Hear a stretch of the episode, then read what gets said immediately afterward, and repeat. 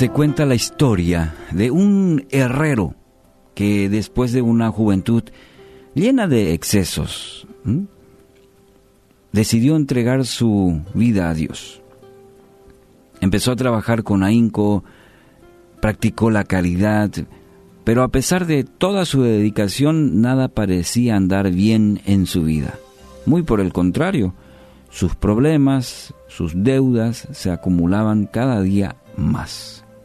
Un amigo que lo visitaba y que sentía compasión por su situación difícil, le comentó, realmente es muy extraño que justamente después de haber decidido volverte un hombre temeroso de Dios, tu vida haya comenzado a empeorar.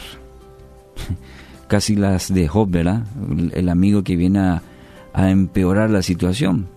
Pero fíjate lo que respondió este joven herrero. Respondió así. En este taller yo recibo el acero aún sin trabajar y debo transformarlo en espadas. Primero caliento la chapa de acero a un calor infernal hasta que se pone al rojo vivo. Enseguida, sin ninguna piedad, tomo el martillo más pesado y le aplico varios golpes hasta que la pieza adquiere la forma deseada. Luego la sumerjo en un balde de agua fría y el taller entero se llena con el ruido y el vapor porque la pieza estalla grita a causa del violento cambio de temperatura. Tengo que repetir este proceso hasta obtener la espada perfecta. Una sola vez no es suficiente. A veces el acero que llega a mis manos no logra soportar este tratamiento. El calor, los martillazos y el agua fría terminan por llenarlo de rajaduras. En ese momento me doy cuenta que jamás se transformará en una buena hoja de espada. Y entonces simplemente lo dejo en la montaña de fierro viejo que ves ahí en la entrada de mi herrería.